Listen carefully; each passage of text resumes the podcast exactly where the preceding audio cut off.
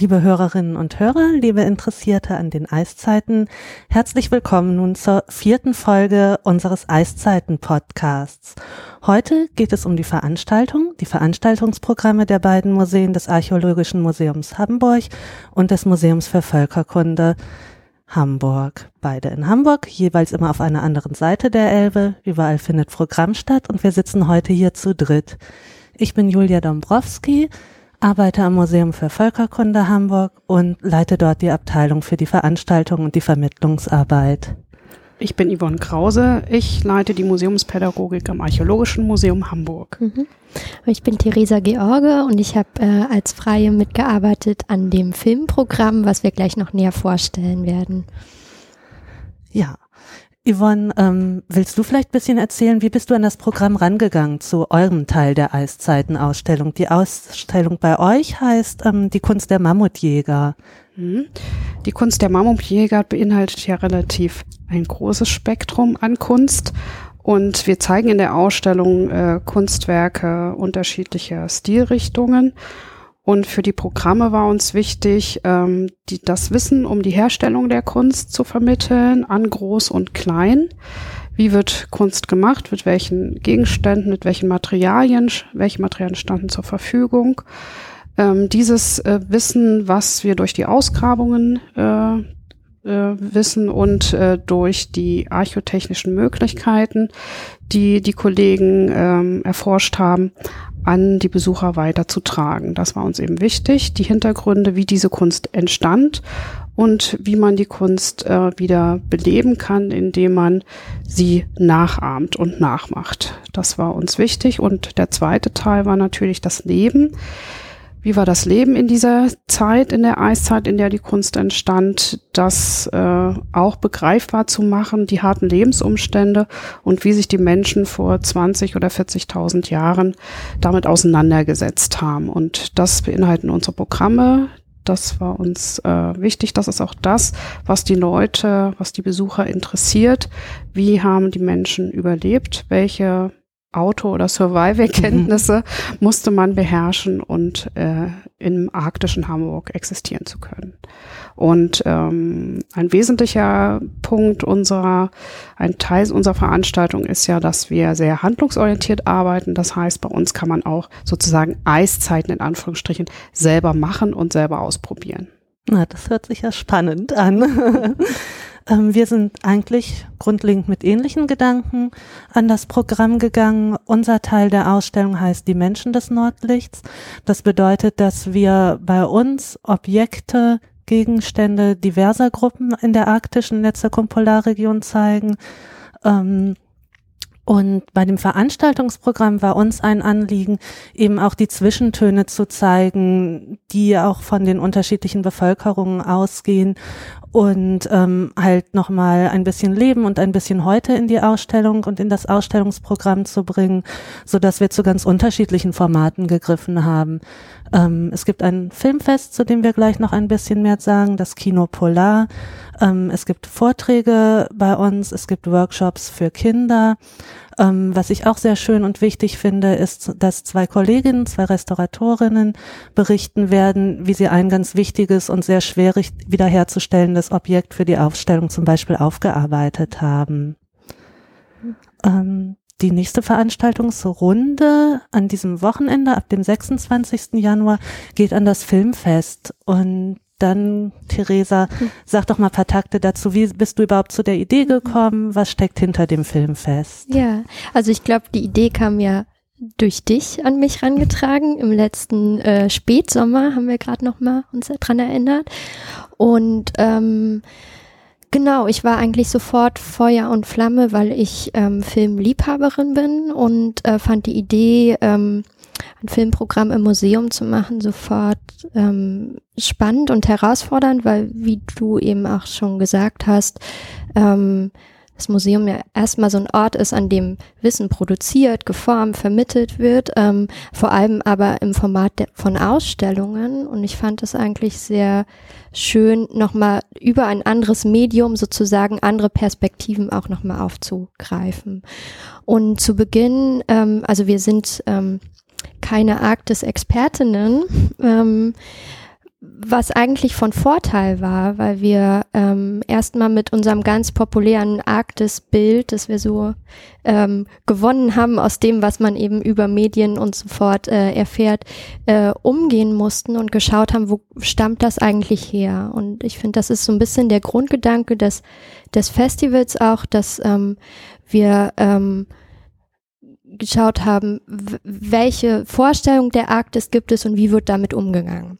Und dann haben wir ähm, uns relativ schnell dazu entschieden, ähm, sehr diverse Filme zeigen zu wollen.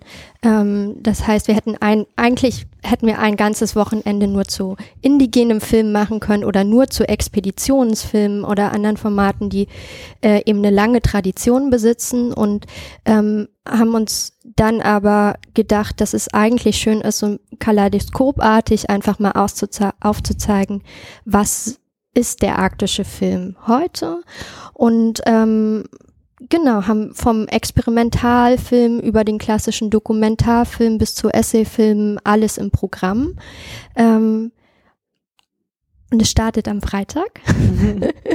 am Freitag um 18 Uhr geht es los und ähm, mit dem ersten Filmblock, weil wir haben das Festival in äh, Filmblöcke aufgeteilt und äh, jeweils äh, mit Überschriften versehen. Der erste Block heißt Sammeln. Wir fanden, das ist eigentlich so ein Thema, was ähm, was, was äh, uns als Museen mit den Filmen sehr gut verbindet und was wir sehr gern sozusagen ähm, ähm, als so übergreifende, ähm, ähm, übergreifendes Thema an den Anfang stellen wollen. Und ähm, genau, wir haben ähm, andere Themen, die wir zum Teil auch aus den Ausstellungen selbst, wo wir uns inspirieren lassen haben, also so Themenfelder wie beispielsweise Jagen. Ähm, da sind einige Objekte zu sehen. Wir haben den Begriff ein bisschen neu gedeutet, neu interpretiert und werden ähm, am Samstagabend um 18 Uhr im äh, Archäologischen Museum Hamburg ähm, ein äh, zeitgenössischen Expeditionsfilm zeigen, weil wir uns dachten, was machen denn Archäologen, Ethnologen, Meeresbiologen denn nichts anderes eigentlich auch als Wissen hinterher zu jagen. Und ähm, genau, das ist so ein bisschen der Blockbuster des, des Festivals, würde ich sagen. Ähm, ich, soll ich zu dem Sonntag ähm, ja, sag gerne noch was ja. So, das sind die Blöcke Recycling und Kosmologien, genau. nicht wahr? Genau. Also das ist ähnlich, ähnlich durchdacht. Also Recycling, man könnte es vielleicht auch hätte man das auch Aneignung nennen können. Das sind vier Filme, die ähm, allein aus Archivmaterialien entstanden sind, weil es unzählige Filme über die Arktis gibt, die eben in den Archiven einlagern. Und die vier Filmemacher haben sich nun nochmal damit auseinandergesetzt, die wirklich zum Teil komplett verfremdet, neu geschnitten und dadurch ergeben sich neue Wege und neue Perspektiven und neue Zusammenhänge und Assoziationen. Also ich finde ein sehr spannender Blog, zu dem wir auch eine ähm, Ethnologin eingeladen haben, Susanne Hammacher, die danach im Gespräch sein wird mit uns. Und Susanne Hammacher hatte das ähm, Archiv am Royal Anthropological Institute in London geleitet, kennt sich also sehr gut aus mit der Archivarbeit. Und ich glaube, was auch nochmal ganz wichtig ist, finde ich überhaupt, wenn wir jetzt ja auch über die Arktis sprechen, dass aus meiner Sicht so die frühen Vorstellungen Anfang des 20. Jahrhunderts, also die, mit den ganz großen bekannten Expeditionen halt auch kam, ganz extrem eigentlich durch Museen, durch museale Ausstellungen, durch das Sammeln, aber auch durch die frühen Arktis-Filme, die irgendwie so 1906 anfingen, mhm.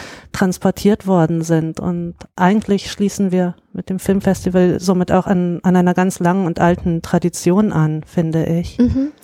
Auf jeden Fall, wo wir so, wo sich der Kreis eigentlich wieder schließt, dass sich, glaube ich, die Frage, woher mein Arktis-Bild stammt, nun besser beantworten kann, nachdem wir das programmiert haben. Ähm, ich würde gerne noch ein, ähm, eine Sache am Samstag erwähnen, weil die ähm, auch nochmal eine ganz andere Zielgruppe anspricht, nämlich die jüngeren Museumsbesucherinnen und Besucher. Ähm, wir werden am Samstag ab 11 Uhr einen Trickfilm-Workshop ähm, anbieten, in dem quasi mit Legetechnik und in ähm, in äh, Anlehnung an die Ausstellung kleine Filme entstehen werden und ähm, dazu gibt es ein Filmprogramm und äh, da möchte ich hier nochmal ausdrücklich Gunther Lange danken. Gunther Lange ist der Leiter vom Indianer Inuit Festival, Filmfestival in Stuttgart und äh, kennt sich hervorragend aus, auch gerade mit äh, Filmproduktionen für Kinder und hat uns ein kleines Programm zusammengestellt. Das sind ähm, drei Kurzfilme, die ab 12 Uhr zu sehen sind. Ähm, genau. Im Anschluss ähm, an, an das, ähm, an, an, an diesen Blog äh, Lernen, den wir Lernen genannt haben, ähm, gibt es einen Blog, der Verlernen heißt. Ähm, da zeigen wir äh, einen Film aus äh, Finnland, der ähm, von ja von einem Internatsleben äh, berichtet, ähm, in dem eine ähm, eine Nensin mehr oder weniger umerzogen wurde und ähm, ähm, der Film richtet sich sozusagen an Erwachsene, es handelt aber auch von Bildung. Vielleicht noch abschließend zum Filmprogramm. Mit Ausnahme der Kinderfilme laufen die meisten Filme im Original, also auf verschiedenen mhm. Sprachen und ähm, sind dann halt eben englisch untertitelt. Wir haben jetzt wahnsinnig viel über das Medium Film gesprochen. Mhm. Yvonne, ähm, erzähl doch mal ein bisschen von eurem Programm. Welche Formate machst du? Gibt es zum Beispiel Vorträge? Gibt es Angebote extra auch für Kinder? Was gibt es genau. im Archäologischen Museum? Wir haben für jeden was dabei. wir haben eine mit euch ja zusammen eine Vortragsreihe zusammengestellt. Dann gibt es natürlich Führung durch die Ausstellung und ähm, aber auch äh, Führungen außerhalb der Ausstellung. Wir arbeiten in Kooperation mit der Waldläufer Akademie und äh, werden mit der Waldläufer Akademie zum Beispiel in das Stelmo-Ahrensburger Tunneltal gehen. Das ist ein ganz berühmter und wichtiger Fundplatz für Hamburger Archäologie, die sich mit Eiszeit beschäftigt. Dort stammen auch einige der Funde her, die wir in der Ausstellung zeigen. Dort kann man zum Beispiel an Führungen äh, auf dem Alfred Rust Pfad, das ist ein berühmter Archäologe in Hamburg, ähm, teilnehmen. Dann bieten wir natürlich ähm, Workshops an. Das ist uns ja ganz besonders wichtig, dass man in die Eiszeit, in die Zeit eintauchen kann. Und das kann man am besten, indem man Teile dieser Lebenswelt selbst erlebt, indem man äh, Handwerke erlernt, ähm, wir haben diese Workshops für Kinder, zum Beispiel jeden ersten Samstag im Monat für Kinder ab sechs. Da kann man Lederbeutel herstellen beispielsweise oder sich in Höhlenmalerei versuchen, also die Tiere der Eiszeit mit Erdfarben malen. Wir haben dieses Angebot für Kinder ab acht den ersten Sonntag. Die größeren können sich dann natürlich auch schon als Steinzeit-Experten versuchen, indem sie äh, aus Feuerstein, also der elementare Werkstoff äh, der eiszeitlichen Menschen, ähm, versuchen, ähm, scharfe Abschläge herzustellen oder sie können sich einen Pfeil bauen und als kleine Steinzeitjäger imaginär auf die Jagd gehen damit. Ähm, dann haben wir auch Outdoor-Workshops, die wir wieder mit der Waldläufer Akademie äh, zusammen organisieren. Da gibt es zum Beispiel das Angebot, Musikinstrumente der Steinzeit herzustellen. Das ist äh, Kunst, ist ja ein weitläufiger Begriff. Auch Musik gehört dazu zum kulturellen, zur kulturellen Ausprägung und äh, Selbstverständnis der Menschen damals. Wir haben eine Flöte in der Ausstellung, eine der ältesten Flöten der Welt, fast 40.000 Jahre alt.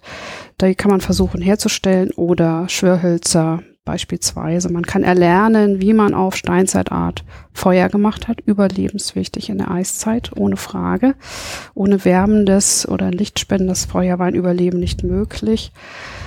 Ähm, dann haben wir für große Besucher auch ein besonderes Programm am Wochenende, immer vormittags, eine Eiszeit-Matinee, wo man ein stimmungsvollen äh, Mittags äh, hier im Museum verbringen kann mit einem Aperitif und einer Spezialführung. Und ähm, wir haben auch einen für Kinder nochmal einen Kindersupergeburtstag, der in die Eiszeiten führt, ähm, wo man auch Steine bearbeiten kann, sich ein Lederbeutel herstellen kann. Also wichtig für den Transport seiner Steinwerkzeuge. Dann haben wir Formate für Schulklassen. Natürlich kommen in Schulklassen gern gesehene Gäste bei uns, die sich über die Eiszeit und die, das Leben in der damaligen Zeit informieren. Das sind auch Workshop-Programme, zweistündig, wo die Kinder das, was sie herstellen, zum Beispiel Steingeräte oder Malereien oder ein Feuer selber produzieren, ähm, diese Sachen auch, die sie herstellen, selbst mit nach Hause nehmen können, eine Erinnerung haben. Wo, wo wird denn das Feuer produziert? Nicht im Museum, oder? Doch, wir produzieren Feuer Feuer im Museum, aber natürlich ein kleines Feuer. Das ist mit der Feuerwehr bestimmt. Also das ist gut. wir haben in den Räumen, wo das stattfindet, auch keine Feuermelder. Immer eine äh, wichtige Frage für die Kinder, sondern ein Hitzemelder. Also so große Feuer machen wir nicht ähm, aber mit den Materialien, mit denen die Steinzeitmenschen das früher gemacht haben. Was ist das denn zum Beispiel für Material? Man braucht zum Feuermachen äh, ein Feuerstein. das ist ganz wichtig, das sagt der Name schon, und ein Mineral, was sich Pyrit oder Markasit nennt, im Volksmund auch Katzengold genannt. Damit okay, das wusste ich gar nicht. heiße Aha. Funken erzeugt. Die müssen dann auf einen Zunder fallen, den wir, wir benutzen meist Schilfzunder und dann muss man viel pusten. Also eine geduldige Angelegenheit. Ähm, und äh, dann kann man ein kleines Feuer selber erzeugen. Das äh, artet dann immer leicht in Wettbewerbe auf. Wer, aus, wer äh, bekommt zuerst ein Feuer hin? Und es ist ein elementares Erlebnis für die Kinder, äh, handwerklich zu arbeiten, solche grundlegenden Dinge zu lernen. Und äh, das machen sie mit großer Freude. Ja, das kann ich mir vorstellen. Das, das ist so, super spannend. Ja. Das ist äh, nicht nur von Kindern gefragt, wir bieten das ja auch mit der Waldläufer Akademie richtig auch für Familien in Gemeinschaft an, auch noch für größere. Zum Beispiel auch eine Speerschleuder zu bauen. Das ist ja ein, ähm, eine Waffe, die in der Eiszeit erfunden wurde für über 20.000 Jahren die als Hilfsmittel dazu diente, den Speer weiter zu werfen, um die flüchtenden Tiere also ähm, auch zu treffen ähm, und eine höhere Durchschlagskraft zu erzielen, dass man das Tier auch erlegen kann, wenn der Magen knurrt. Da hat man also alle Hebel in Bewegung gesetzt und damit ein Gerät erfunden, das die Hebelwirkung äh, auch zur Wirkung bringt. Das kann man äh, bei uns auch lernen, anzufertigen und auch zu werfen. Oha, das hört sich ja richtig gefährlich an. ja, das Leben in der Eiszeit war ja auch gefährlich. Ja, genau. Was ähm, ich auch gelernt habe jetzt äh, durch die Ausstellung, ist, dass eigentlich in der Eiszeit, sei es in der jetzigen Zirkumpolarregion mhm. oder halt eben in der zeitlich gesehenen Eiszeit, eigentlich doch immer wieder die Menschen eben mit extremen Umständen konfrontiert mhm. worden sind. Und wo ihr auch mitmacht vom Archäologischen Museum, das ist ja die lange Nacht genau. der Museen. Mhm. 22. April ist genau. das. Fängt um 18 Uhr an, geht natürlich bis 2 Uhr morgens als lange Nacht. Ähm, Im Museum für Völkerkunde Hamburg haben wir uns da den Titel Extreme Umstände, Eiszeiten und Co. gedacht. Es gibt also ganz viele kurze Expressführungen, 15 bis 20 Minuten oder längere. Alles handelt nur von extremen Umständen. Wir stellen uns Fragen wie extrem mobil war es denn in der Eiszeit, wie extrem kalt. Ähm, ihr macht auch was zu Eiszeiten bei der langen Nacht, oder? Genau, das lassen wir uns ja nicht entgehen. Das ist ja ein äh, Thema, was alle erwärmt und sehr gefragt ist. Ähm, wir, äh, unsere lange Nacht läuft unter dem Titel Üppige Frauen und Löwenmenschen. Okay. das macht neugierig. Äh, richtet sich natürlich an die Stars und Sternchen unserer Ausstellung, nämlich die mobile Kunst, äh, die wir zeigen. Und wir haben dieses Thema gefüllt mit äh, zum Beispiel Workshops. Da kann man, es gibt den Workshop Cooler Sound. Man kann selber Eiszeit-Musikinstrumente äh, bauen, zum Beispiel ein Schwörholz oder einen Mundbogen und kann die selber ausprobieren. Was ist ein Mundbogen? Ein Mundbogen ist ein äh, hölzerner Gebo ein Holz, was gebogen ist, ein dünnes, an dem eine Sehne angebunden wird und mit dem man dann mit verschiedenen Bewegungen mit dem Mund auch Musik machen kann. Aha. Genau. Hört sich das dann so ein bisschen nach Maultrommel erinnert? So ähnlich, das? eine ganz okay. große Maultrommel. Was heißt ganz groß? Denn sind die schon? Die so sind so, kann man so 30, 40 ah, Okay, alles klar. Ich kenne nur noch meine Maultrommel-Erlebnis, wo man sich furchtbar gegen die Zähne mhm. schlug. Mhm. ja. Und dann ganz interessant für euch Ethnologen, wir haben, machen auch ein Schwirrholz und diese Schwirrhölzer sind ja heute noch im Gebrauch ja. bei ähm, äh, Völkern, zum Beispiel in, der, in Australien bei den Aborigines so ähnlich. Wir wissen nicht genau, wozu unsere Vorfahren die benutzt haben, aber auch sicherlich zur Kommunikation beispielsweise. Und äh, wir haben einen großen Vorplatz vor dem Museum, da kann man das auch ausprobieren. Der Vorplatz wird beleuchtet durch ein Eiszeitfeuer natürlich. Da kann man die Feuererzeugung selber erlernen, groß und klein. Man kann sich Tonlampen herstellen, wie aus der Eiszeit. Äh, wir haben ja in dem Museum eine Eiszeithöhle nachgebaut. Dort findet das Programm Eiszeitatelier statt, äh, Höhenmalerei. Dort kann man mit Erdfarben versuchen, die spannenden Tiere der Eiszeit auf Papier zu bringen. Nicht auf die Wand, die kann man ja nicht mit nach Hause nehmen. Und das kann man dann ganz äh, sinnlich mit seiner äh, Leuchte beleuchten. Dann haben wir ähm, äh, ein anderes Eiszeitatelier. Da kann man nämlich die Highlights unserer Ausstellung versuchen selber nachzuschnitzen. Ob das jetzt ein äh, Wildpferd ist, ein kleines Mammut oder doch eine Venus, das kann jeder selber entscheiden.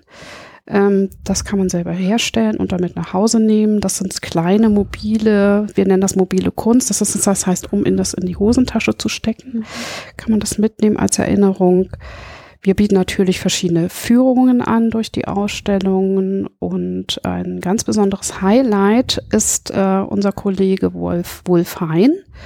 Das ist ein Archotechniker, der ist ganz bekannt für seine Repliken, die er anfertigt. Seine Exemplare sind in internationalen Museen vertreten. Er ist zum Beispiel derjenige, der den Löwenmensch äh, ein äh, Highlight-Exponat unserer Ausstellung nachgeschnitzt hat. Eine äh, 30 Zentimeter hohe Figur aus Mammutelfenbein, ein Zwitterwesen. Und er hat als Archotechniker versucht, mit den Mitteln, die den Menschen damals zur, zur Verfügung standen, nämlich Steinzeitwerkzeug aus Feuerstein, diesen Menschen, Löwenmenschen nachzuschnitzen. Mhm. Und er wird seine Techniken vorführen, wie man Mammutelfenbein zum Beispiel bearbeitet oder andere Materialien, die benutzt worden sind. Er hat auch die Flöte, von der ich erzählt habe, nachgeschnitzt und ausprobiert. Er steht halt zur Verfügung, um diese technisch, mhm. technischen äh, Errungenschaften vorzuführen und äh, seine Erfahrungen weiterzugeben. Ja, solche Techniken sind immer wahnsinnig spannend, finde ich, oder so auch die Materialität, egal ob es jetzt von historischen, archäologischen Objekten ist oder halt eben aus unseren Sammlungen. Und an einem Termin gucken wir uns auch so ein bisschen mehr die Materialität an. Wir haben am 30. März, an Donnerstagabend, gibt es ein Gespräch über die Restaurierung eines Hightech-Kleidungsstück. Wir haben nämlich einen Darmhautparker, in unserer Sammlung, der auch ausgestellt ist. Und dieser Parker ist super. Also Jack Wolfskin und alle wären neidisch. ähm, das Ding wiegt, habe ich jetzt gelernt, 80 bis 120 Gramm. Man kann es zusammenfalten. Es ist natürlich atmungsaktiv und regendicht. Und diese Parkas wurden benutzt als Schutz vor Nässe bei Kajakfahrten oder auch auf der Jagd und bis heute werden sie auch nochmal bei festlichen Gelegenheiten getragen. Und wie gesagt, es ist halt wirklich Darmhaut. Ich weiß gerade gar nicht von welchem Tier, das erfährt man dann aber sicherlich eben in dem Gespräch. Und da gibt es ein ähm, ja, eine Unterhaltung mit Wiebke Hattendorf und Gertrude Blasum. Die arbeiten bei uns am Museum und haben eben dieses Objekt aufgearbeitet. Die werden ein bisschen berichtet und dann kann man halt eben seine Fragen stellen. Da bin ich auch schon mal wahnsinnig neugierig drauf. Die Ausstellungen laufen ja noch bis Mai, bis zum 14.05. Mhm. Und ähm, wenn es dann dem Ende zugeht, am Tag selbst, am 14.05., gibt es bei uns noch eine Finissage, einen abschließenden Veranstaltungstermin. Auch dort ähm, gibt es verschiedene Angebote. Wir haben Führung, zum Teil für Menschen ab acht Jahren schon. Äh, für diesen Termin konnten wir auch zwei Naturwissenschaftler, einen Klimatologen und einen Meteorologen gewinnen. Ähm, die gehen mit Kindern und Erwachsenen durch die Ausstellungen und äh, gucken das nochmal auch aus ihren Perspektiven an. Es gibt von 11 bis 16 Uhr nochmal Experimente für Kinder und Erwachsene bei uns, naturwissenschaftliche. Da wird nochmal geguckt, wie kommt es überhaupt zu bestimmten Phänomenen? Wie erklären Wissenschaftler das? Weil all das beeinflusst natürlich auch ganz extrem das heutige Leben in der arktischen Region. Ähm, sowohl in der Eiszeit als auch jetzt gab es immer wieder Klimaveränderungen. Dazu spricht Dr. Dirk Notz, der Leiter der Forschungsgruppe Mehr als im Erdsystem am Hamburger Max-Planck-Institut. Der hält nachmittags einen Vortrag dazu und fragt, ob nun das Ende einer sogenannten Eiszeit auch bevorsteht oder was halt die ganzen Dinge, von denen wir immer wieder eben in den Medien hören, wie Gletscherschmelze für uns und auch natürlich für den Men für die Menschen in arktischen Regionen zu tun hat. Und dann kommen wir zu einem genuin ethnologischen Thema, wenn auch aus einer geschichtlichen Sicht. Ähm, es wird einen Vortrag zu sibirischen Schamanen geben. Aber es wird geguckt, wie russische Forscher Ende des 19. Jahrhunderts eben diese Mittler zur Geisterwelt beschrieben haben und welche Ansätze sie hatten. Es wurde öfters diskutiert, gibt es eine Art Schizophrenie, wird sie nur anders gedeutet oder gibt es einfach kulturell andere Konzepte? Wer gilt wo als besonders oder speziell und wer gilt eben woanders, hat dadurch die Fähigkeit, ein Schamane zu sein. Auf das, äh, auf den Beitrag bin ich persönlich schon mal auch sehr gespannt, auch wenn wir damit noch bis zum Mai warten müssen. Ja, das ist ein spannendes Thema, weil das auch in unseren Bereich reinspielt, zum Beispiel der Schamanismus, weil einige Objekte, die wir in der Ausstellung haben, ja auch mit schamanistischen Ritualen in Verbindung gebracht werden und auch die Höhlenmalerei, die man bei uns natürlich nur in unserer sogenannten Second-Hand-Höhle bewundern kann, die aber die Zeichnungen von Lascaux und Altamira zeigen, auch mit solchen schamanistischen Ritualen in Verbindung gebracht werden. Im Gegensatz zur äh, Ethnologie können wir das natürlich nicht mehr beweisen, weil unsere Zeugen sind nicht mehr da. Aber für uns ist der äh, Blick über den Tellerrand, nämlich in der Interdisziplinarität zur Ethnologie ganz, ganz wichtig dass wir diese Erkenntnisse auch äh, in unsere Forschung mit einbeziehen. Und das haben wir auch in unserer Vortragsreihe äh, mit eingebunden. Wir blicken beide über den Tellerrand. Einmal äh, wir im Archäologischen Museum haben zusätzlich zu unseren archäologischen Vorträgen ja einen Ethnologen zu Gast, den Professor Habeck von der Universität Hamburg, der einen sehr spannenden Vortrag äh, darüber halten wird, wie die Menschen in Sibirien vom Nomadenlager in feste Wohnstätten ziehen. Und das ist für uns Archäologen ganz besonders spannend, weil wir natürlich auch, wenn das jetzt mehrere tausend Jahre zurückliegt, ja auch in Europa diesen Schritt gemacht haben, zwar unter anderen Umständen. Aber für uns ist auch immer spannend, wie vollzieht sich so eine Wandlung der Lebensweise und wie äh, was für Spuren hinterlässt das. Und da sind wir auch schon ganz gespannt, was der Kollege Habeck uns da erzählen wird.